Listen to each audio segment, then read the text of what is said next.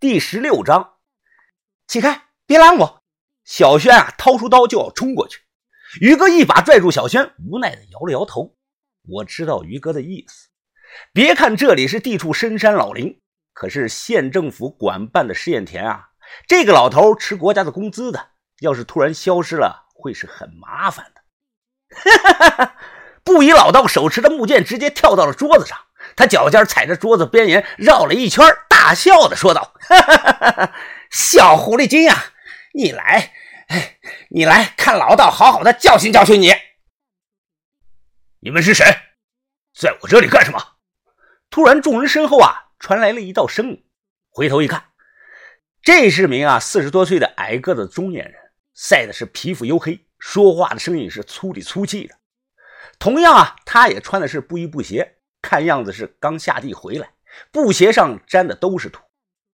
老福忙解释了一遍，矮个子中年人呢，微笑的说道：“哎呀，我把你们当成干嘛的了？原来是路过想留宿的呀！啊，没问题，东边啊有一排房子是空的，你们随便住，但是呢，就是脏了点，条件差了一点。啊。”多谢了，兄弟啊！你应该是看实验田的吧？听口音不是我们康定本地的。哎，这位是老福。说完，指了指还站在桌子上的老头。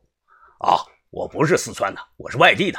啊，至于他呀，他是马道长，算是我们的一位忘年交啊。以前一直在终南山的古井观造册隐修的。把头微微一愣，忙抱拳。哦。我们不知情啊，刚才多有得罪。我眼皮微跳啊，终南山太出名了，还是造册隐修。没想到这个疯老头啊，来头这么大。古井关我不太清楚，是家道观吗？名山修道，终南为冠。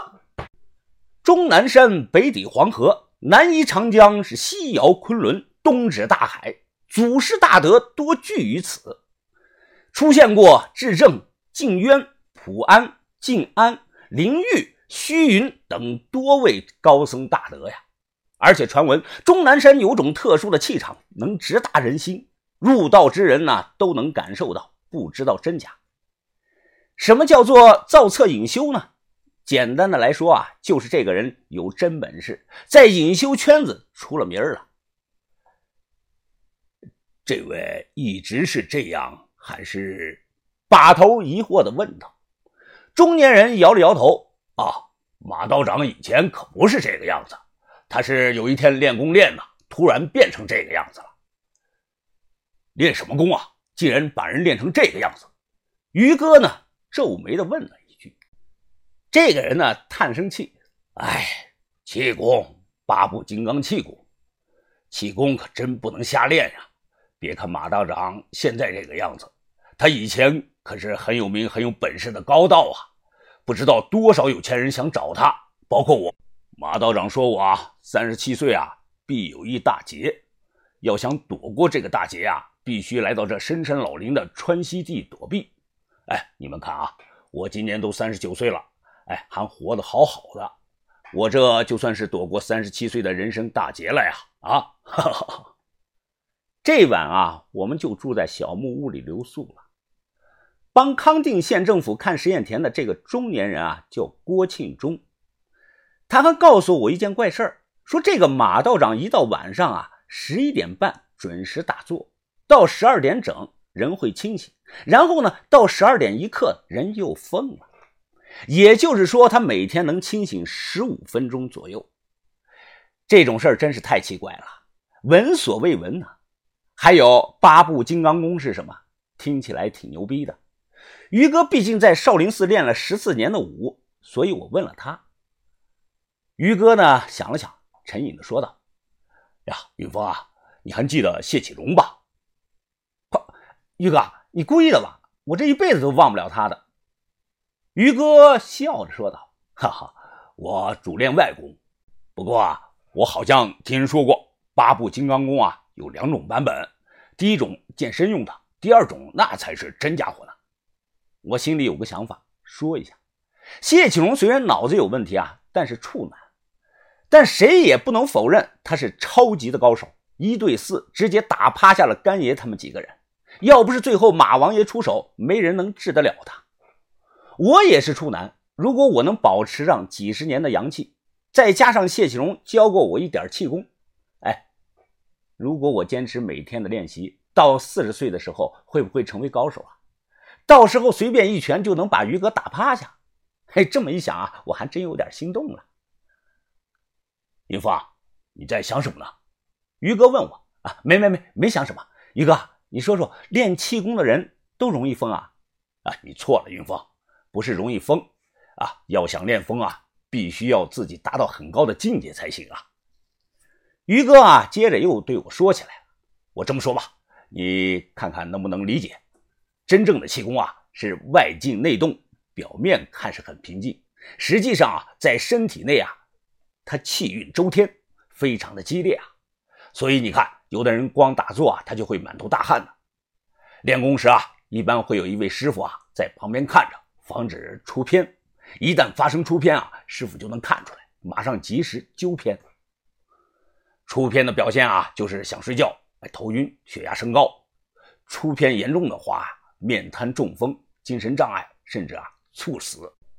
但是云峰啊，问题啊就出在这里。像谢启荣那样，他到了一定的高度之后啊，就没人能帮他纠偏了。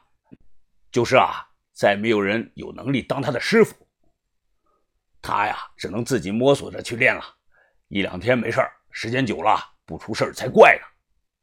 看我一脸的懵逼，于哥又笑了：“呵呵，外行看热闹，内行看门道啊。要从医学上解释啊，造成这种后果的原因啊，就是体内的气息紊乱。”血压突然升高，神经周围的毛细血管破裂，导致啊内出血，造成了伤害。听了于哥说的，我有点发怵。虽然现在是个科技社会，但每个男人心里都藏着个武侠梦，幻想自己啊是位绝世的高手，能路见不平，英雄救美，拔刀相助。但那是有代价的，要吃苦。晚上呢，我翻来覆去的睡不着了。后来干脆啊，穿上衣服起来，叫上于哥一起出去。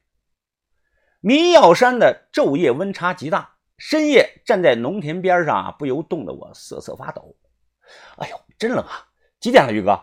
哦，十一点多了。走，咱们过去看看吧。到了小木屋外啊，屋里隐约有烛光透出，山里不时传来几声怪声的鸟叫。门呢也没锁，我轻轻地推开门，向内看去。吱呀一声，门开了。只见屋里啊，老头盘腿坐在床上，他右手握拳，左手摊开，左手盖在右拳之上，整个人好似老僧入定，一动不动。过了几分钟，老头慢慢的睁开了眼睛。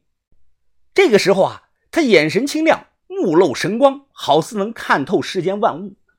他慢慢的转过头，于哥噔噔的后退了两步。这这个人，这个人真是好强啊！此时啊，屋内传来了马道长中气十足的话音：“门外的两位小友，天气凉了，不如进来一叙。”